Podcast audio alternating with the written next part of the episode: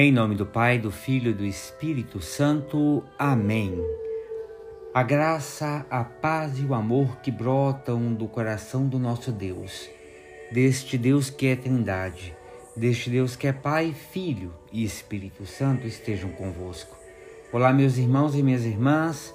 Para essa semana, ofereço a vocês, para oração, meditação, o Evangelho de São Lucas, capítulo 6 dos versículos 6 a 11. Proclamação do Evangelho de Jesus Cristo segundo São Lucas. Glória a vós, Senhor.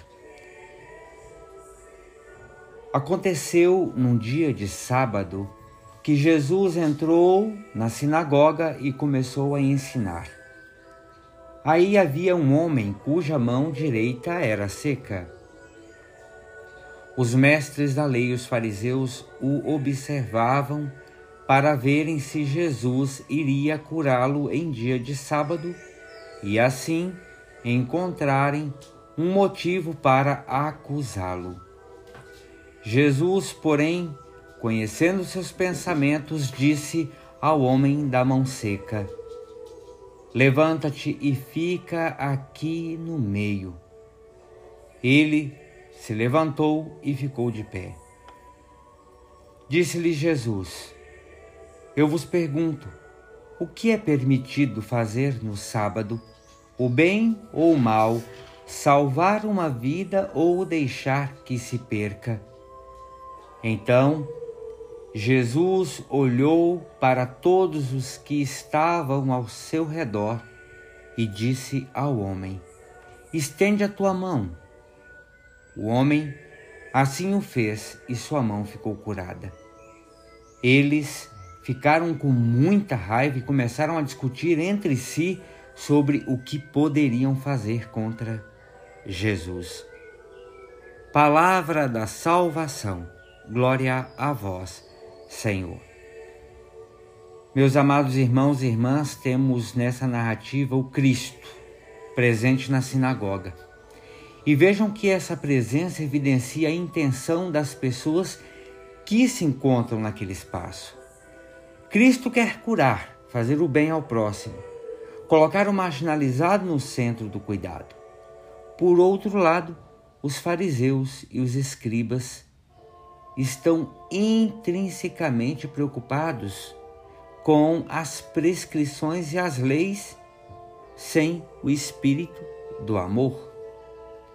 Ao passo que Jesus quer libertar, o outro grupo presente no ambiente de oração quer aprisionar. No ambiente da sinagoga está claro duas posturas distintas e bem significativas que nos ajudam a refletir a nossa maneira de servir a Deus. A primeira postura é de Cristo, que não fica indiferente ao sofrimento das criaturas de Deus, do Pai. A outra postura é a dos fariseus, dos escribas, que no dia de sábado não se pode fazer nada e ponto final.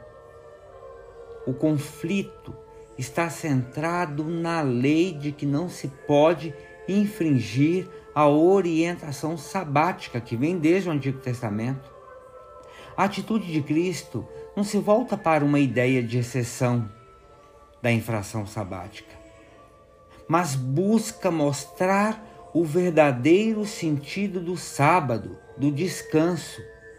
Para Cristo, meus irmãos e irmãs, o fim de tudo é fazer o bem. Não é uma exceção por uma exceção.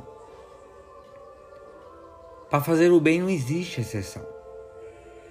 Claro, portanto, vejam que está muito bem é, é visível que a missão de Jesus é convocar, e ele o faz, convoca o homem para o centro, aquele homem que estava na sinagoga, ele chama para o centro daquele espaço de oração. Meus irmãos e minhas irmãs, o centro da sinagoga estava reservado para o livro da lei de Deus. Jesus não faz descaso do livro da lei de Deus, mas ao pedir que aquele homem vá para o centro e que estenda a mão para ser curado de sua situação de mão seca, Jesus mostra que a lei está para o amor e o cuidado com o próximo. Estamos dizendo que Jesus novamente planifica a lei pelo serviço e pelo amor ao próximo. O bem não pode deixar de ser realizado. A pessoa deve gozar da cura, a pessoa deve estar no centro das atenções da comunidade de fé que se reúne em torno da palavra de Deus. Vejam, não podemos esquecer que o ser humano está no centro da palavra de Deus. E com isso podemos dizer que o ser humano está acima de qualquer lei ou regra que o diminuam em sua realidade e necessidade. Presenciamos nesse evangelho que os detentores da lei, os pseudo-zeladores da palavra, são desmascarados em seus espaços e atitudes de privilégios. Obviamente que isso não causa alegria a esse nicho de pessoas. O homem curado por Cristo é ao mesmo tempo que curado reintegrado de forma integral na comunidade e com isso podendo gozar dos atributos religiosos na sinagoga. Pode se sentir humano novamente. Fazer o bem muitas vezes causa ira àqueles ou naqueles que se omitem. Foi o que aconteceu com os fariseus e escribas diante do gesto de Jesus. A ira deles os movia a tramar contra Cristo. Meus irmãos e irmãs, o que importa em nossa caminhada e em nossa resposta a Deus? O que será que importa? O importante é fazer o bem, colocar a pessoa no centro da comunidade de fé. Devemos ter claro no coração que o lugar da palavra é a pessoa excluída e marginalizada. Olhar com os olhos de Deus, sentir com o coração de Deus, faz com que concluamos que não há um dia especial para que possamos oferecer e dar dignidade aos nossos irmãos e irmãs que estão à margem da vida e das oportunidades. A pessoa fragilizada que sofre, marginalizada, excluída, não pode ser para nós cristãos algo invisível. Nós não podemos ficar buscando desculpas para justificar o nosso não comprometimento com aquilo que realmente é a preocupação de Deus, a pessoa, a sua criação.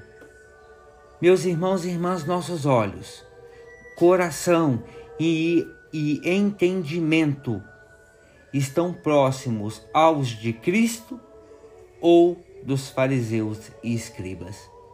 Qual é o lugar do, nosso, do seu próximo na sua prática religiosa? Ave Maria, cheia de graça, o Senhor é convosco. Bendita sois vós entre as mulheres, e bendito é o fruto do vosso ventre, Jesus. Santa Maria, Mãe de Deus, rogai por nós, pecadores, agora e na hora de nossa morte. Amém. Pela intercessão da bem-aventurada Virgem Maria, do seu boníssimo esposo São José, pela intercessão também de Madre Teresa de Calcutá, de Irmã Dulce, desça sobre cada um de nós a bênção, a paz, a preocupação que vem deste Deus Todo-Poderoso, deste Deus que é Pai, Filho e Espírito Santo. Amém. Meus irmãos, minhas irmãs, tenham todos uma excelente semana e que nas andanças de vocês por essas é, estradas de nosso Senhor, por esses caminhos de Cristo, por pelas ruas das nossas cidades e estados, nós possamos ver e possamos sentir a necessidade do nosso próximo. Fiquem com Deus, meus irmãos e irmãs.